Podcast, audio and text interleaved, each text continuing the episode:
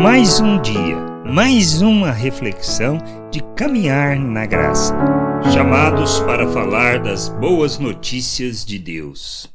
Quando lemos na carta aos Romanos sobre o seu posicionamento quanto ao chamado e ao que era a sua responsabilidade, compreendemos o nosso papel neste mundo, como podemos ler no capítulo 1, versículo 1 e 2. Paulo, servo de Jesus Cristo, chamado para ser apóstolo, separado para o Evangelho de Deus, o qual foi por Deus outrora prometido por intermédio dos seus profetas nas Sagradas Escrituras.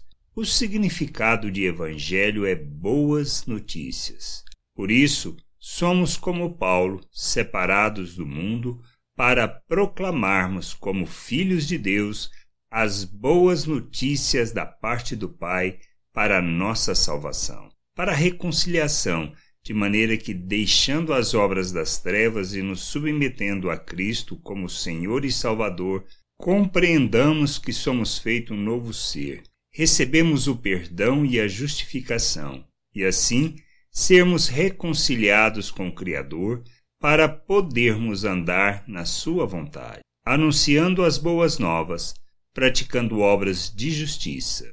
Como separados para o Evangelho, não podemos viver de outra maneira que não seguindo o exemplo de Cristo, fazendo de nossas vidas oferta em favor da vontade do Pai, para que todos possam conhecer as boas notícias que Ele nos concede em Cristo Jesus. Que a gente que a gente possa entender, compreender estas coisas e sermos o instrumento, a expressão de Deus neste mundo, separados de fato para apresentarmos a boa notícia de Deus quanto à nossa reconciliação, salvação e para pertencermos ao nosso Deus.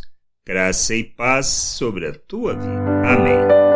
Você acabou de ouvir uma reflexão de caminhar na graça. Se você gostou, curta, compartilhe, leve esta mensagem a outras pessoas, para que elas também possam compreender e entender a vontade de Deus. E leia as Escrituras, pois ela é a base, o fundamento para você julgar tudo o que você tem lido e aprendido acerca da vontade de Deus.